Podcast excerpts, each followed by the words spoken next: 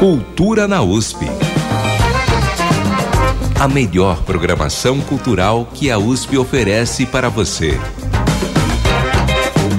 Uma produção Rádio USP e Pró-Reitoria de Cultura e Extensão Universitária.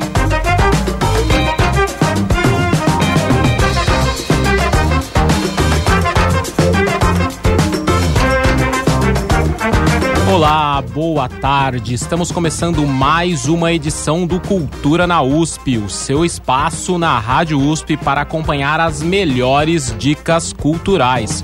Fique conosco na próxima hora para acompanhar toda a agenda cultural, entrevistas, notícias e novidades. Nos próximos dias nós teremos muita coisa acontecendo na USP, feitas para todo mundo poder aproveitar. Tem música, teatro, cinema, exposição e muito mais. Estamos juntos ao vivo todas as quintas ao meio-dia aqui na Rádio USP. E você também pode acompanhar e compartilhar com seus amigos pelos sites jornal.usp.br e cultura.usp.br. Fique ligado também no Instagram, arroba Cultura na USP, que está sempre trazendo mais informações e outros destaques. Se quiser falar conosco ou mandar sugestões, estamos também no WhatsApp 11 2648 0042 e no e-mail ouvinte@usp.br.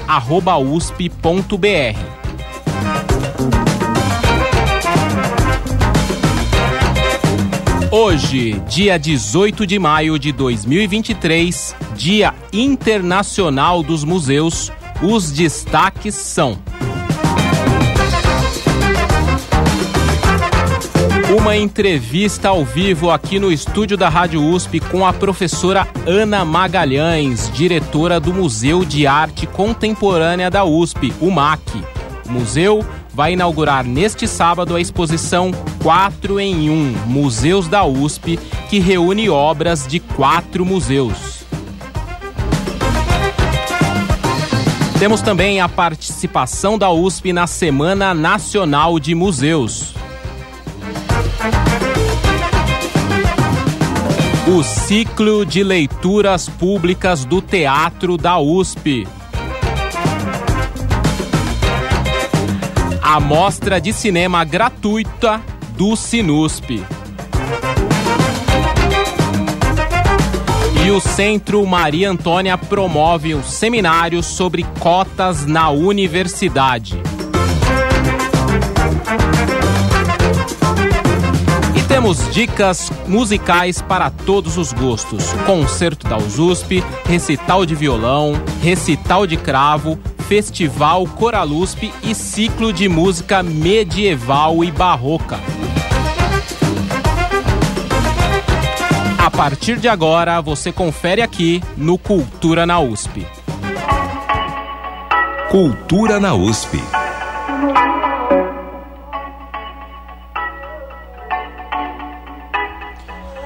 Começamos esta edição no Dia Internacional dos Museus, falando dos museus universitários, instituições que guardam importantes acervos e coleções, mas mais do que apenas guardar, são importantes centros de pesquisa de excelência no tratamento e difusão destas coleções. E foi para discutir o papel e a importância dessas instituições que os quatro museus estatutários da USP se reuniram para elaborar o projeto de pesquisa, coletar, identificar, processar e difundir o ciclo curatorial e a produção de conhecimento.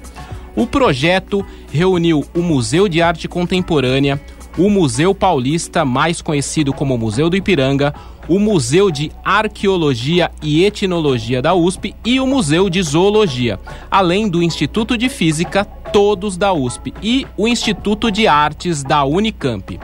A exposição 4 em 1 Museus da USP marca o encerramento das atividades deste grupo de pesquisa e foi preparada pelas instituições participantes para dialogar os processos de trabalho e o significado da curadoria em museus universitários. A inauguração acontece neste sábado no MAC, o Museu de Arte Contemporânea da USP, e para conversar com a gente sobre esse assunto, recebemos agora a diretora do MAC, professora Ana Magalhães. Professora, seja muito bem-vinda e obrigado por sua presença. Muito obrigada a vocês pelo convite. Muito bom dia, boa tarde para os ouvintes da Rádio USP, ouvintes e as ouvintes da Rádio USP. Legal, professora. É muito importante porque a USP ela tem uma coleção diversa. É, muita gente às vezes não sabe. Algumas pessoas conhecem esses acervos que a USP tem em diversas unidades com os mais diversos assuntos. Você poderia então começar nos explicando um pouco mais sobre o que são os quatro museus estatutários da USP e qual a diferença deles para os demais acervos? Bom, acho que a primeira coisa é que, de fato, quer dizer, os quatro museus estatutários da USP é, são o Museu de Arte Contemporânea, o Museu de Arqueologia e Etnologia, o Museu de Zoologia e o Museu Paulista, hoje mais conhecido como o Museu do Ipiranga. Né? Esses quatro museus, no fundo, esses acervos foram é, incorporados pela universidade lá nos anos 60, na sua maioria. O MAI vai ter uma criação um pouco mais tardia, mas os acervos em si foram incorporados na, pela universidade lá nos anos 60, né? quando esse campus estava sendo inaugurado, o campus da cidade universitária estava sendo inaugurado. É, e a importância deles, quer dizer, a, a, universidade tem muitas outras coleções, mas eles são, as, os, esses quatro museus são museus de fato, porque eles tem uma infraestrutura não só de pesquisa, de documentação, catalogação, processamento das coleções, mas de difusão, né, de apresentação exposição das coleções e mediação delas com os públicos diversos né, para fora da USP. Né? Tem muita gente que conhece os museus, né? Por exemplo, o Museu de Zoologia, que tem um nome, tem um, um, é mais conhecido, né, pelo grande público, o Museu dos Bichos, por exemplo, né? Exatamente. Ou mesmo o Museu de Arte Contemporânea, né, que todo mundo chama o MAC, o MAC, o MAC, mas esquece que esses museus são da Universidade de São Paulo. É, isso é muito importante, porque boa parte desses museus, desses quatro que a gente citou, três ficam fora do, fora do campus atualmente, Exato, né? É. O MAC por muito tempo ficou aqui dentro do campus, mas hoje ele está ali no Ibirapuera, né? Uhum, exatamente. A proposta de uma exposição que junta esses quatro museus é inédita na USP. Como surgiu essa ideia? Olha, eu acho que houve outras, outros momentos né, na Universidade de São Paulo em que os museus eh, se reuniram para fazer, né, se, se, apresentar em forma de exposição. Eu acho que o que tem de, de novo nesse, nessa nossa proposta, né, quatro em um museus da USP, é, em primeiro lugar, a gente é, usar a exposição né, como de fato, de fato uma plataforma de difusão científica. Então, a gente está trabalhando com resultados de, pro, de projetos de pesquisa, né, que foram apoiados por um projeto temático FAPESP durante cinco anos, quase seis anos, né, porque foi de 2017 até agora, em maio e que envolveu muitos pesquisadores, né? Nós, no total, quer dizer, nesses seis anos de projeto, nós tivemos pesquisadores, técnicos, alunos de iniciação científica, técnico, treinamentos técnicos, né? Em, em, diversas áreas, reunindo aí umas 50 pessoas diferentes, né? A gente elegeu os estudos de caso que estão ligados, é, sobretudo, ao trabalho de pós-doutorandos, né? Dentro do projeto, mas é, a nossa intenção era mostrar para o público o que, que um museu faz, o que, que é curadoria, né? Curadoria é uma palavra hoje que circula muito popularmente, né? Ela se tornou uma palavra muito difundida, a gente vê a palavra curadoria sendo usada em vários contextos, né? Mas é, se fala sempre nessa seleção de objetos, né? É, isso é muito importante porque para o público leigo é bom a gente explicar é, como que é formado esse processo curatorial, como ele funciona e para que serve. Você pode falar para a gente, professora? Eu, olha, processo curatorial né, e curadoria, essa é, acho que é a postura né, dos museus da universidade, é entendido como uma, um, uma prática de pesquisa. Né? Então, ele está ligado, quer dizer, os modos de, de, de curadoria né, ou de ou de processo curatorial dentro de cada um desses museus tem as suas particularidades, porque depende muito do tipo de acervo que você trata e qual disciplina, qual área de conhecimento ela está ligada, né? Então, a, a, o público vai ver que, por exemplo, às vezes o que é é, coletar para o MAC é muito diferente do que é coletar para o Museu de Zoologia, né?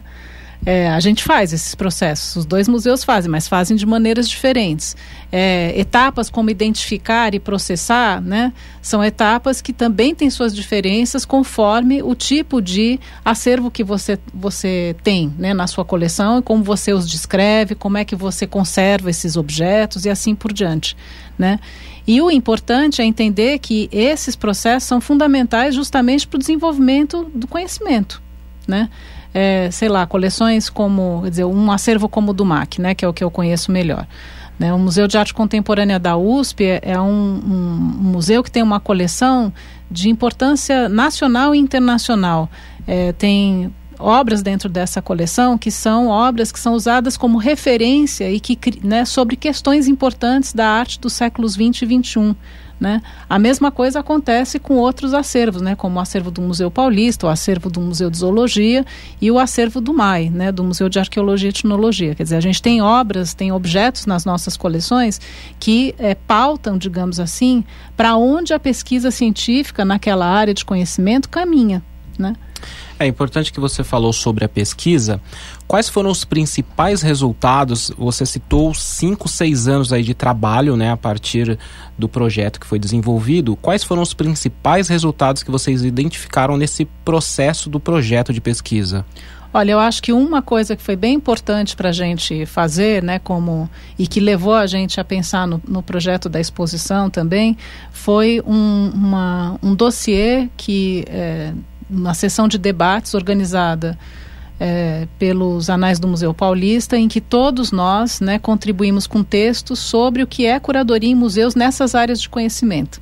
Né, e com, em diálogo, daí nós tínhamos que responder e conversar com colegas é, de, outras, é, de outras instituições sobre como eles liam também essa, essa forma como a gente apresentava a curadoria. Então, esse foi um resultado importante.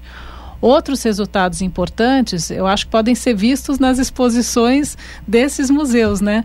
É, por exemplo, no caso do MAC, é, nós tivemos, lançamos agora um livro, eu, eu sou é, coautora desse livro com uma colega é, britânica que trabalha num outro museu importante no mundo, que é o Victoria and Albert Museum, sobre uma peça que a gente tem no acervo do MAC, que é Formas Únicas da Continuidade no Espaço, do Humberto Boccioni, que é, enfim, considerada um marco, digamos assim, da escultura moderna internacional no século XX, né? E nós realizamos em 2018, no contexto do projeto temático, uma exposição, uma conferência que depois resultou nesse livro, foi publicado agora recentemente pela EDUSP. Né? No caso do Museu Paulista, todos os projetos, todos os subprojetos, como a gente chamava, né, de pesquisadores responsáveis dentro do projeto temático, né, que eram do Museu Paulista, e isso se, se extroverteu, né, se transformou em exposições que estão lá em cartaz para o público ver, em materiais didáticos, né, e, e coisas assim. É, a mesma coisa em relação ao Museu de Zoologia ao MAI, né? Quer dizer, tem é, outros, outras formas e outros resultados que, que dali saíram, né? E que estão sendo publicados em formas de artigo científico, mas também nesse formato de exposições e de, é, e de publicações. Né?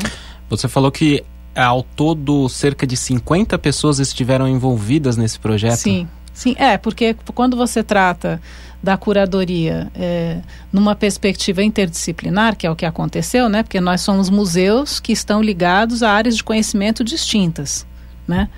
É, você tem que trabalhar com muita gente, né? Trabalhar, inclusive, para pensar conjuntamente como resolver determinadas questões. Então, isso envolveu equipes técnicas de informática, de conservação, de é, documentação e catalogação, né, de difusão mesmo científica, né, gente que trabalhava com website, coisas assim, além do da formação de alunos em vários níveis, né, porque nós tínhamos alunos em iniciação científica, alunos de graduação, tínhamos alunos em pós-graduação, né, que também fizeram projetos de pesquisa que contribuíram para o temático, né, É, então, e que estudavam outros é, objetos dentro desse acervo que contribuíam para, enfim, para que esses resultados acontecessem. Então, acho que isso foi bem importante dentro do, de um projeto temático assim, né?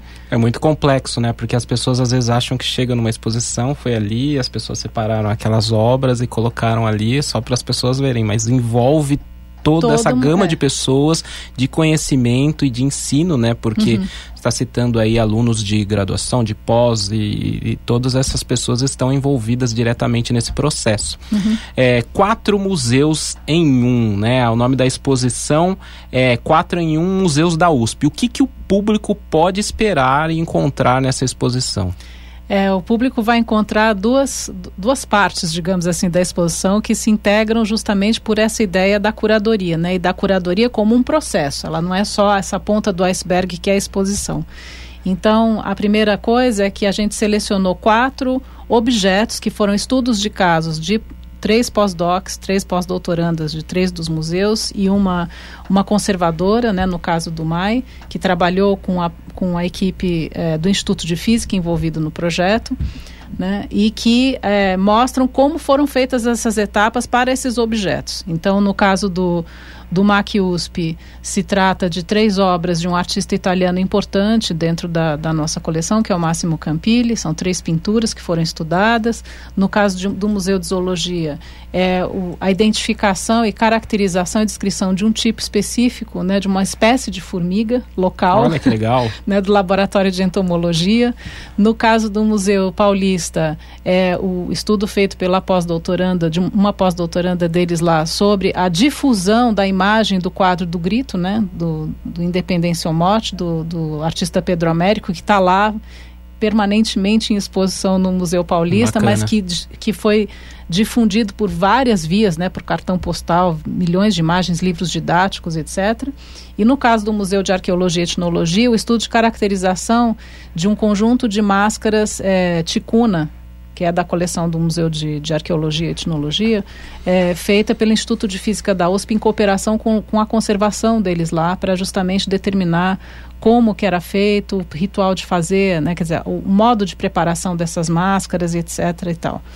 E a, a, exposição é introduzida por um trabalho é, que foi feito em colaboração né, com, a, com um convite ao artista, ao videoartista Tadeu Jungle, é, em que ele faz uma espécie de filme documentário imersivo sobre o que é curadoria em museus, né? ah, falando é muito... desses quatro museus da USP. Isso é muito importante, né? E, e, você falou da difusão, né? Citou vários, várias situações em que isso é difundido de inúmeras formas, né? Um cartão postal é utilizado aí por escolas em livros didáticos e por uhum. aí vai, né? Uhum. É, o MAC está completando 60 anos em 2023 e é um dos mais importantes acervos de arte do Brasil.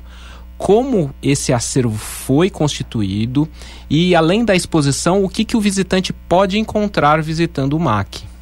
Bom, é, vou começar pelo final.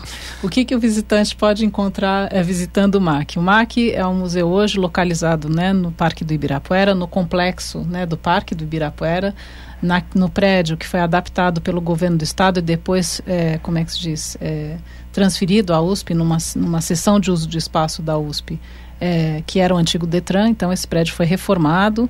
Nós estamos lá há 11 anos já. Nossa, e passa muito rápido. Passa muito rápido, exatamente.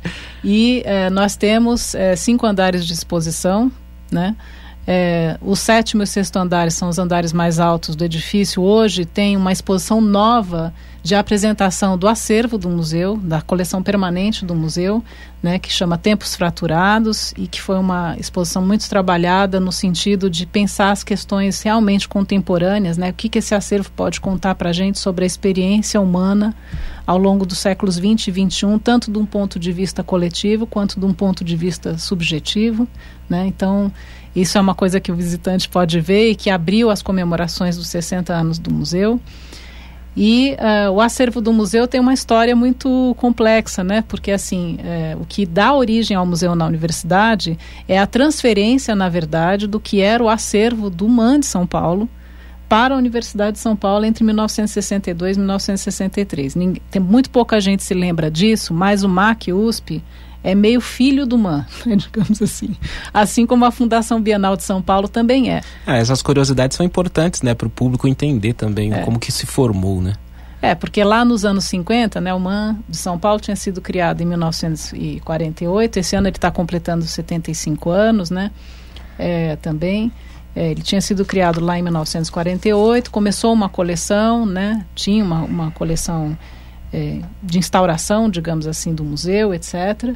É, foi, é, enfim, ampliando essa coleção através das edições é, da Bienal de São Paulo, que ele organizava né, nos anos 50, e no final da década de 50, na, na, na decisão de separar o museu dos eventos bienal e na criação da Fundação Bienal de São Paulo, houve essa negociação de transferência do museu para a Universidade de São Paulo. Não foi assim que se processou a coisa.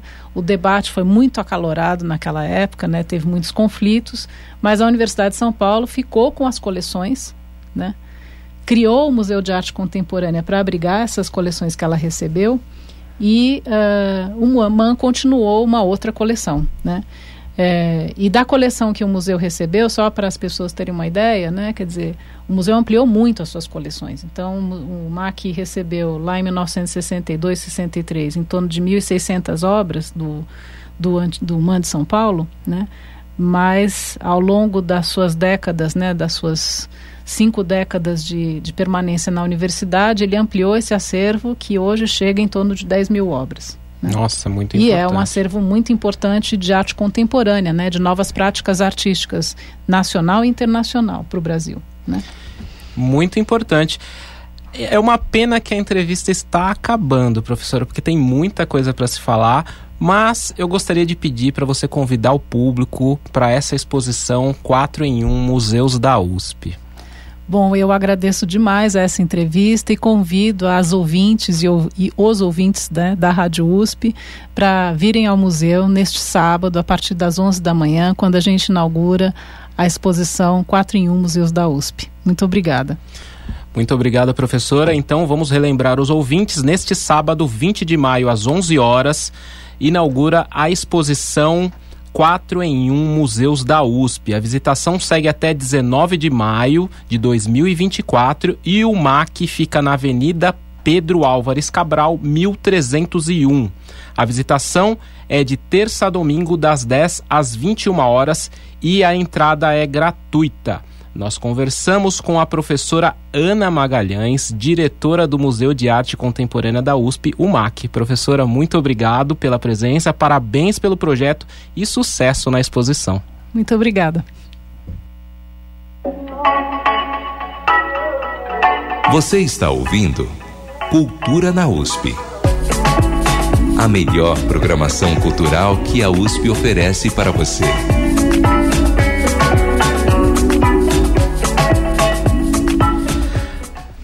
Agradecemos também as mensagens dos ouvintes Isabel Marques e o Wallace Bernardo, que têm acompanhado o Cultura na USP. Muito obrigado pela companhia de vocês e continuem com a gente. O Wallace nos enviou um áudio muito bacana. Vamos ouvir? Acabei de ouvir o Cultura na USP e gostei bastante. Gostei, tem tanta coisa que, que a USP tem, que a USP é, reúne, assim, de acervo, de evento, de instalação e a gente nem sabe, né? Eu nem sabia dessa, desse engenho em São Vicente ali, não, não tinha ideia, adorei saber. Cinema, tem coisa no TUSP também ali, né? Tem peça, tem exposição da, de imagens da, de pessoas que foram torturadas na ditadura e tal. Muito legal, potente, viu? Programa potente, assim, importante dar luz a esse, esse acervo e com esse viés, assim, eu acho muito importante mesmo, que chegue a mais ouvidos, mais pessoas. É muito legal, vida longa esse, esse projeto. E vou, vou procurar ouvir mais vezes é, para saber o que está rolando e, e tal. Muito legal receber a sua mensagem, Wallace. Obrigado pela companhia. O Wallace falou sobre o último programa da semana passada, né, que trouxe essas novidades, essas informações. É, continue sempre com a gente, ficamos felizes em receber o seu relato. Um abraço para você. Mande também a sua mensagem pelo WhatsApp 26480042 ou ouvinte@usp.br. Agenda Cultural. E já que estamos falando de museus, é bom lembrar que estamos na Semana Nacional de Museus, que começou nesta segunda-feira, dia 15, e vai até o dia 21, domingo.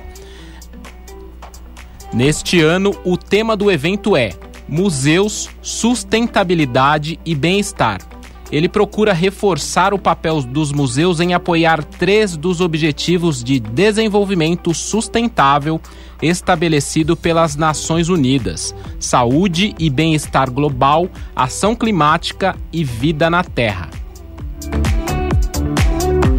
São mais de 1.100 museus em todo o Brasil, incluindo vários museus e acervos da USP, com uma programação especial de atividades. Entre eles, o Museu Paulista, mais conhecido como Museu do Ipiranga, o Museu de Anatomia Humana, o Museu da Educação e do Brinquedo e o Museu de Zoologia trazem oficinas, mesas redondas e visitas especiais. A programação completa pode ser consultada em jornal.usp.br ou em gov.br/museus, repetindo gov.br/museus. Aproveite! Cultura na USP.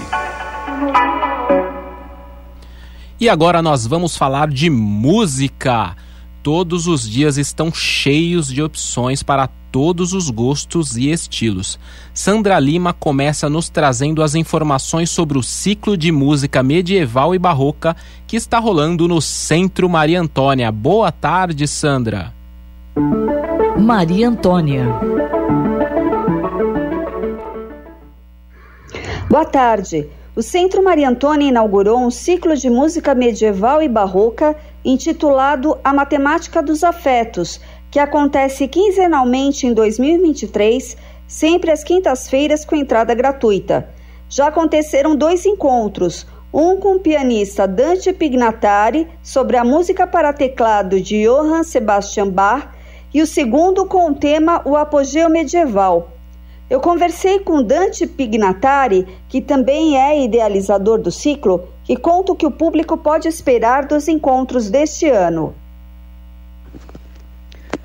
Essa série ah, é, procura acompanhar em 15 apresentações o percurso da música no Ocidente, desde o surgimento da polifonia com na escola, uma escola de composição uh, que surge por volta do ano 1100, no século XII, na Catedral de Notre-Dame, em Paris. Uh, e justamente uma escola de composição polifônica, né? várias melodias, é a música concebida como uma trama de melodias Uh, e a evolução dessa música ao longo de toda a Idade Média até o renascimento e o surgimento do sistema tonal. E a partir daí tem início uma outra era, né? a era da harmonia, e que coincide justamente com o barroco.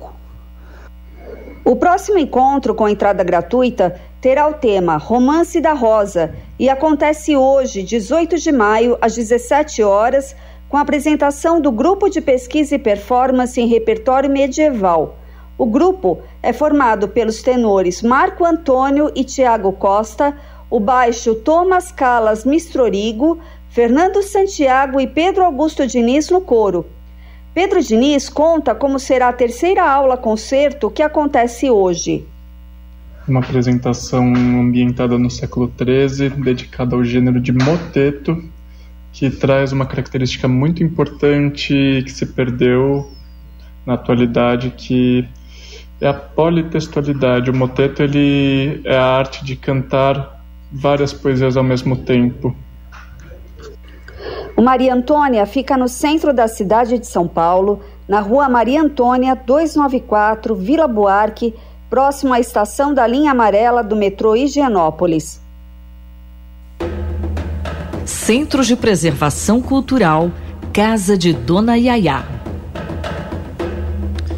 Na manhã desse domingo, na casa de Dona Yaya, tem um recital de violão com alunos do Departamento de Música da Escola de Comunicações e Artes da USP, a ECA. São os duos Pescador Galvão e Marcondes Juvito, com um concerto intimista com peças para violão. Os detalhes com a jornalista Ana Célia de Moura, da equipe do Centro de Preservação Cultural da USP. Domingo na Iaiá é uma realização do Centro de Preservação Cultural da USP, que oferece a cada semana atividades diferentes com participação gratuita para todos os tipos de público. O recital que acontece nessa semana é uma parceria entre o CPC e a Escola de Comunicação e Artes da USP abre espaço para apresentações dos alunos do Departamento de Música. Então, nós teremos um recital de violão com um repertório bastante variado, compositores clássicos da música erudita, compositores brasileiros. E fica o nosso convite para participar de uma atividade diferente, uh, num espaço que não é aquele espaço tradicional de concerto. Né? Nós temos uma sala pequena então, nós temos um ambiente bastante descontraído, com aproximação entre os músicos e o público, que é bastante agradável. Então, fica aqui o nosso convite para quem quiser fazer esse passeio e conhecer também a casa de Dona Yaya. É neste domingo, das 11 da manhã ao meio-dia, com entrada grátis. A Casa de Dona Yaya, sede do Centro de Preservação Cultural da USP, fica na região popularmente conhecida como Bexiga, no bairro da Bela Vista, região central de São Paulo. O endereço é Rua Major Diogo 353.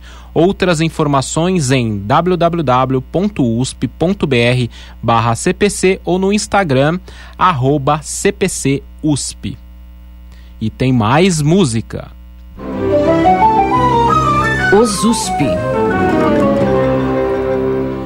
Nesse final de semana tem concerto gratuito com a USP, a Orquestra Sinfônica da USP. A apresentação homenageia os 120 anos de Cândido Portinari e faz parte do ciclo Concertos da Torre do Relógio, com o tema Povos Originários por Portinari.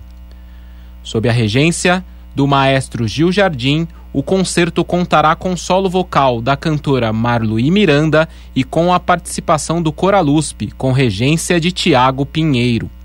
O programa traz Sinfonia número 7 em Lá Maior, opus 92, de Ludwig van Beethoven, Tributo a Portinari, de César Guerra Peixe e Baquianas Brasileiras número 9, de Heitor Villa-Lobos. No intervalo, haverá bate-papo com o professor e escritor João Cândido Portinari, filho do homenageado, e com a professora Márcia Risuto, do Instituto de Física da USP, sob a mediação da professora Marli Quadros Leite, pró-reitora de Cultura e Extensão Universitária da USP. O concerto acontece neste sábado, dia 20, às 16 horas, no Centro Cultural Camargo Guarnieri, que fica na cidade universitária, no Butantã. Os ingressos gratuitos podem ser reservados pela internet e serão arrecadados alimentos para as comunidades do Butantã. Todos os detalhes e link para ingressos você encontra em cultura.usp.br.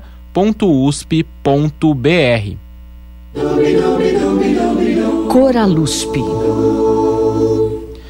Na próxima terça-feira, dia 23 ao meio-dia, a Biblioteca Brasiliana Gita e José Mindlin vai receber um recital de cravo aberto ao público em geral. O pianista Sérgio Carvalho fala sobre a programação que destaca a influência da música italiana em Bach, com destaque para Antônio Vivaldi. O programa constará de quatro obras do jovem Bach, dois concertos transcritos de Antônio Vivaldi para cravo, transcritos da orquestra, né? Então tem uma linguagem orquestral aí que o, o jovem Bach está experimentando adaptar no cravo. E duas tocatas também, que também são influenciadas pela música italiana, né? Por aquelas tocatas do Frescobaldi, do, do século XVII. Então é um, é um tipo de música que combina, né, intervenções contrapontísticas com o chamado estilo fantástico, assim, com escalas e arpejos e improvisações. Então é isso. Será o segundo recital de uma série de três que está mostrando então a integral das tocatas e dos seis concertos transcritos por Bach originais de Vivaldi. A Biblioteca Brasiliana Guita e José Mindlin fica na Rua da Biblioteca, aqui na cidade universitária. E falando em Coralusp, Fábio Rubira conversou com o diretor artístico Eduardo Fernandes, que nos antecipou um pouco de um grande evento que vai acontecer em junho. E você já pode ir se programando. Fábio, boa tarde.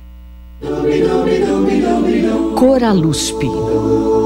Boa tarde, Elcio, e todas e todos que nos acompanham pela Rádio USP e no podcast do Cultura na USP nos finais de semana de 16 a 18 de junho e na semana seguinte, de 23 a 25, o Coral Universidade de São Paulo promove o seu tradicional festival que chega à sua 14ª edição.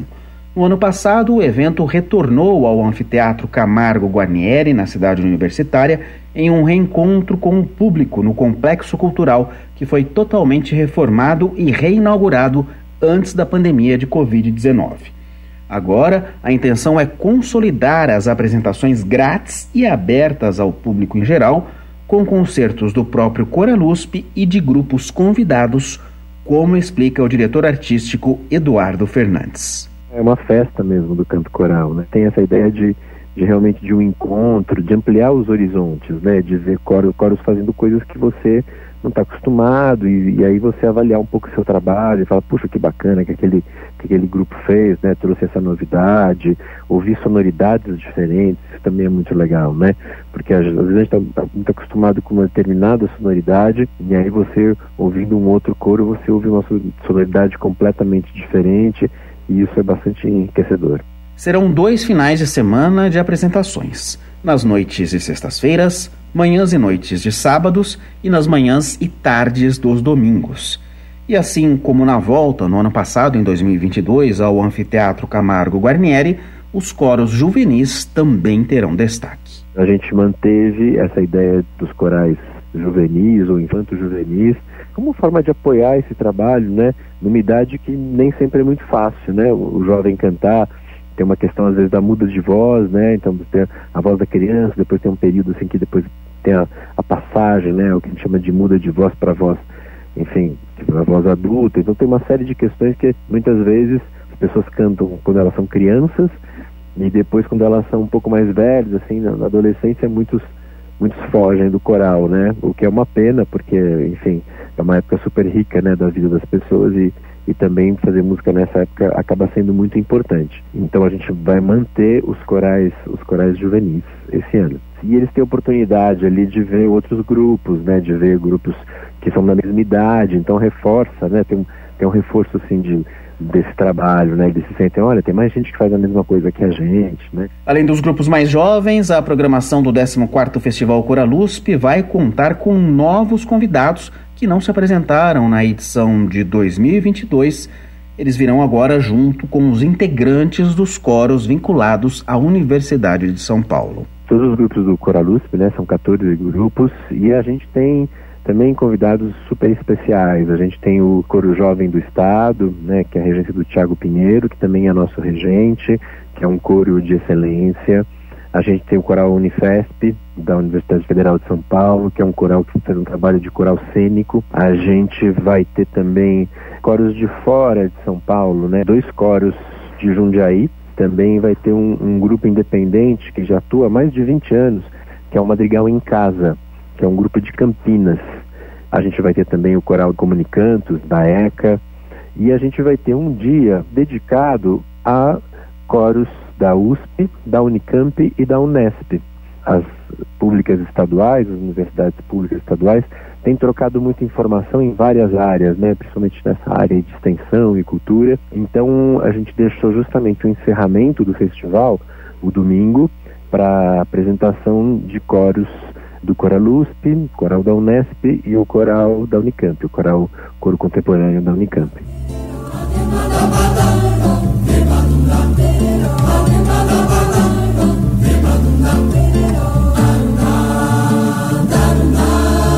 Todas essas apresentações grátis a partir da segunda quinzena de junho, às sextas, sábados e domingos, no Anfiteatro Camargo Guarnieri, que fica no campus Butantã da USP, zona oeste da capital. Então já deixa anotado na agenda. Não será necessário retirar ingressos antes. Mais informações e a programação completa em breve em www.cultura.usp.br. Fábio Rubira para o Cultura na USP.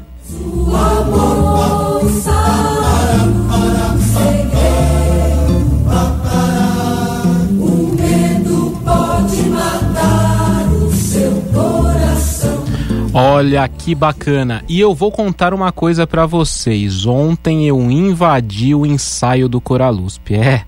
Eu estava lá no Anfiteatro Camargo Guarnieri e comecei a ouvir uma música gostosa, e aquilo foi ficando mais intenso e tal, e eu fui verificar. E lá estava o regente Eduardo Fernandes ensaiando com seu grupo. Olha, eu vou contar para vocês, muito legal ver o ensaio deles imaginem as apresentações do festival com todos esses grupos. É bom frisar que para participar do Coral USP não precisa ter nenhum vínculo com a USP. Todo ano eles abrem inscrições para novos cantores e, na maioria dos casos, não precisa de experiência prévia, basta ter vontade de cantar e será muito bem recebido. Ao todo, são 13 grupos que ensaiam em diversos bairros da cidade, com diversos estilos musicais, e os coralistas ainda têm a possibilidade de se desenvolverem com aulas de percepção, técnica vocal e muito mais. Para saber de tudo isso, siga o Cultura na USP no Instagram, arroba Cultura na USP, que quando tiverem inscrições abertas, a gente avisa vocês. Cultura na USP. Vamos agora ao TUSP, o Teatro da USP, onde a Sandra Lima conversou com o agente cultural do TUSP, Otacílio Alacrã, para nos contar um pouco sobre a, uma ação bastante tradicional que é feita por lá, as leituras públicas. TUSP Boa tarde. No próximo domingo, 21 de maio, começa a 25ª edição do programa Leituras Públicas do Teatro da USP, que propõe leituras de peças teatrais com base em recortes temáticos e autores selecionados, realizadas pelos próprios participantes dos encontros. Nesta edição, serão lidos 14 textos de novos artistas que participaram do edital público Dramaturgias em Processo 2, criado durante a pandemia como forma de incentivar a produção dramatúrgica naquele momento de penúria na cultura. Os 14 novos artistas têm perfis e trajetórias distintos, contemplando tanto a experiência autoral prévia quanto as primeiras incursões no gênero dramatúrgico. Otacílio Alacrã, agente cultural, fala mais do programa mais longevo do Teatro da USP.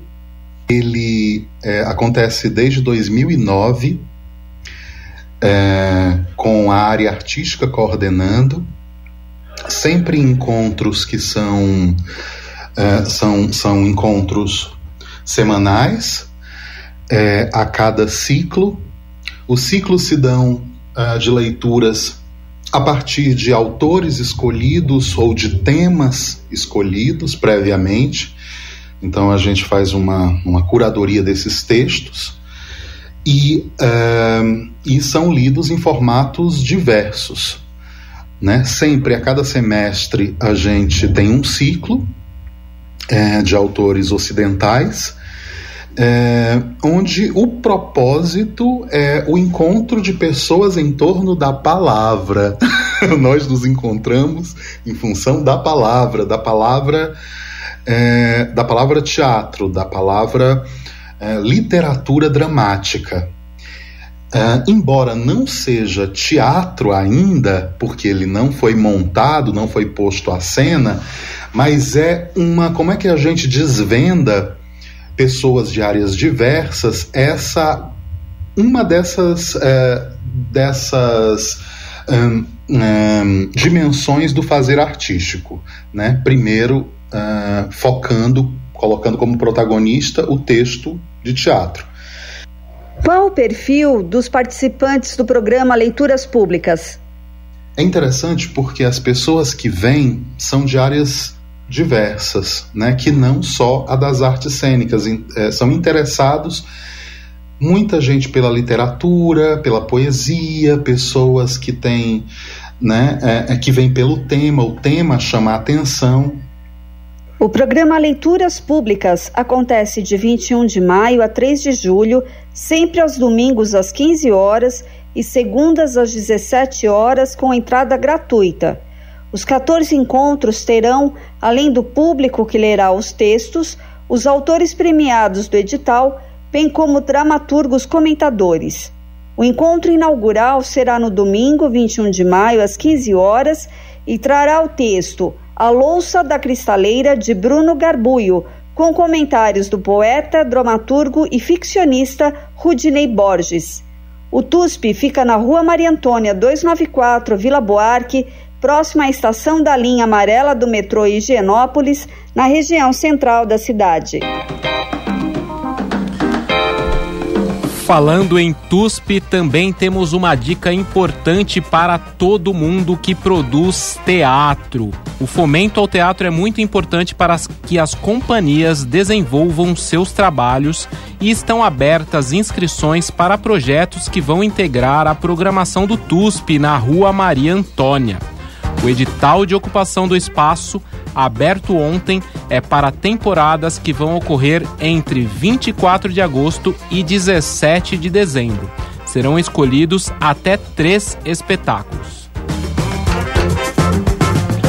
Olha só que oportunidade bacana para apresentar o trabalho de sua companhia teatral.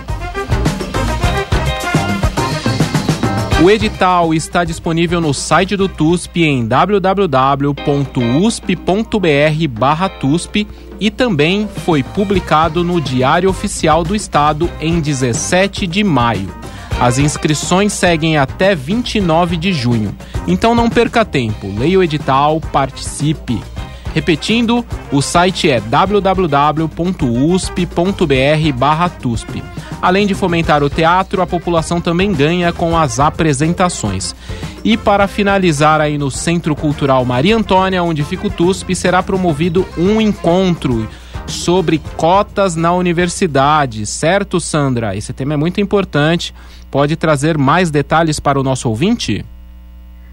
Olá, Elcio, muito importante mesmo. Na próxima quarta-feira, 24 de maio, o Centro Maria Antônia promove o seminário Balanço das Ações Afirmativas para Negros nas Universidades Públicas, aberto a todos e com entrada gratuita. Eu conversei com a professora da Escola de Artes, Ciências e Humanidades da USP, Gislene Aparecida dos Santos, uma das organizadoras do seminário, para nos contar o que podemos esperar do evento. De um modo geral, qual é o balanço do ingresso de pretos nas universidades públicas estaduais? Ah, então, as universidades do estado de São Paulo, cada qual, Unesp, Unicamp, USP, desenhou um modelo de ingresso para si, com a meta de inclusão de 37% do grupo de pretos pardos que respondem à, à porcentagem da população desse grupo no estado. Então, o desenho, cada uma com seu desenho, o que nós temos como informação até agora é que essa meta ainda não foi alcançada, né, ainda não foi atingida, principalmente na, na, na Universidade de São Paulo, que é a, a, maior universidade. Então, é uma meta ainda a, a ser alcançada, né? não temos essa porcentagem a, completa. Quais os principais desafios desse ingresso? Então, em resumo, nós podemos pensar nesses desafios que são os, os desafios da, da permanência, não é? Então, financeira, suporte financeiro para que os estudantes tenham condições de realmente chegar ao final da sua graduação e da sua pós-graduação no tempo que a universidade exige, com a qualidade que a universidade exige. Para isso é, é, é fundamental também que se repensar os fazeres acadêmicos de modo que haja acolhimento uh, a esses estudantes, a essas estudantes, de modo que eles não se sintam hostilizados, discriminados o tempo inteiro, né?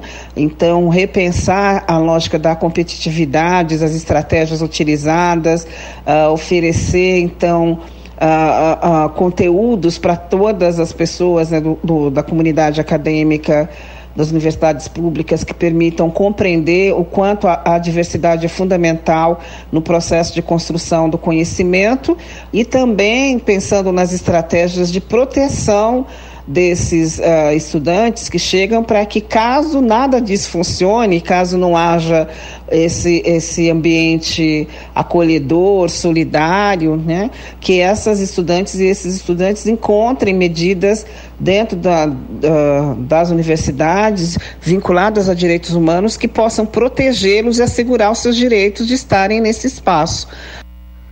O seminário é uma parceria com a Escola da Defensoria Pública do Estado de São Paulo. Para participar, é necessário se inscrever em um formulário no site do Centro Maria Antônia. O endereço é mariantônia.prcu.usp.br até o dia 23 de maio.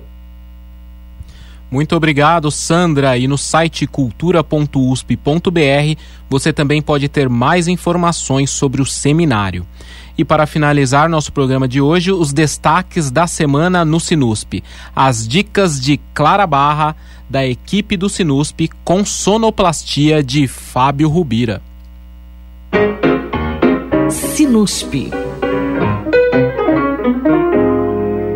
O final da semana no Sinusp está com uma programação de grandes sucessos e clássicos do cinema mundial, totalmente gratuita dentro da mostra Melograma Cinema de Lágrimas. Hoje, às quatro da tarde, a nova sala no Anfiteatro Camargo Guarnieri, aqui na cidade universitária, exibe Cane River, produção independente do cinema norte-americano. Been riding that old smelly horse and God only knows what else. And I don't want you to see him again, Maria. Now, do you hear me? Why, Mommy? He's a nice guy. Because he's a Matoya, that's why. Lançado primeiramente em 1985, o diretor Horace B. Jenkins faleceu pouco tempo depois de finalizar o filme.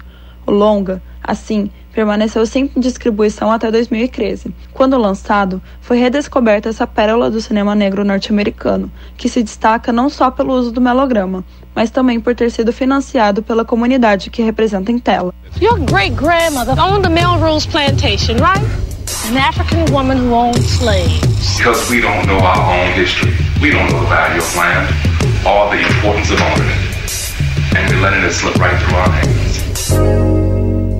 Às sete da noite dessa quinta-feira, será a única sessão na cidade universitária de Titanic.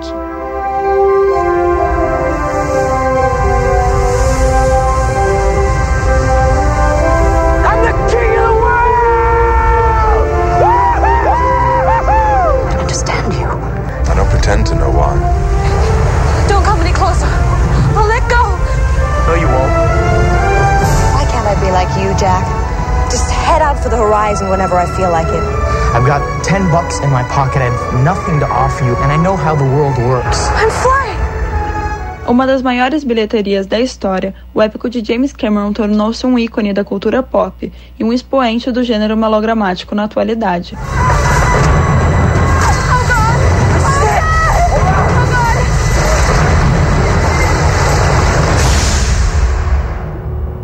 Amanhã, sexta-feira, às quatro da tarde, também no Camargo Guarnieri, é a vez de uma rua chamada Pecado, adaptação da célebre peça de Tennessee Williams, Um Monte Chamado Desejo.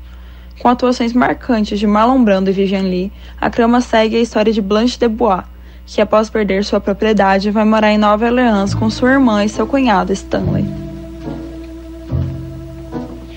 You must be Stanley. I'm Blanche. Oh, you're still sister.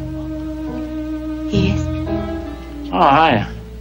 Na última sessão da semana aqui no campus Butantã, nessa sexta às sete da noite, Aurora. O clássico de 1927 é o único filme mudo da mostra. No longa, acompanhamos a história de um casal de agricultores que tem a sua paz perturbada quando uma sedutora mulher da cidade chega à vila em que moram.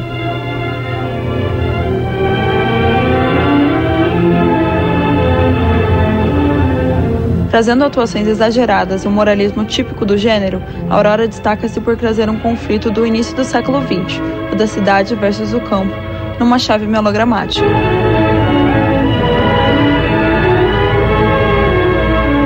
final de semana, a programação prossegue na sala do Sinusp no Centro Maria Antônia, da USP, na Vila Buarque, região central. Exibições também grátis.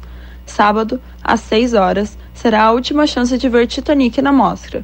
E no domingo, às 4, um clássico do melodrama japonês, Era uma Vez em Tóquio, antecede a sessão do contemporâneo A Vida Invisível, filme nacional que passará às 6 horas. Papai, voltei! Eu cometi um erro. Eu quero falar com a minha irmã. Foi-se embora! Está na Europa. Entrou na escola com que sempre sonhou. Que a Eurídice nunca saiba que ela aqui esteve. A programação completa de Melodrama Cinema de Lágrimas em cartaz até o final de maio pode ser conferida em www.usp.br/sinusp. Sessões sempre grátis e abertas ao público. Clara Barra para a Cultura na USP. Sinusp.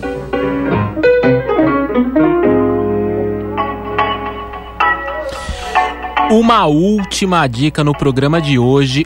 Olha que coisa bacana para valorizar os nossos professores.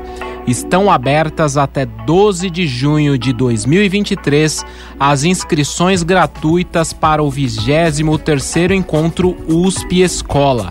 O projeto de extensão universitária realizado há 12 anos oferece mais de 80 atividades de formação continuada para docentes da educação básica das redes pública e privada de ensino. As inscrições são realizadas online e todas as informações podem ser obtidas no site cultura.usp.br. Vale salientar que alguns dos cursos oferecidos podem ser utilizados na progressão funcional dos docentes da Rede Estadual de Ensino de São Paulo. O evento será realizado durante as férias escolares. Confere lá em cultura.usp.br e saiba mais.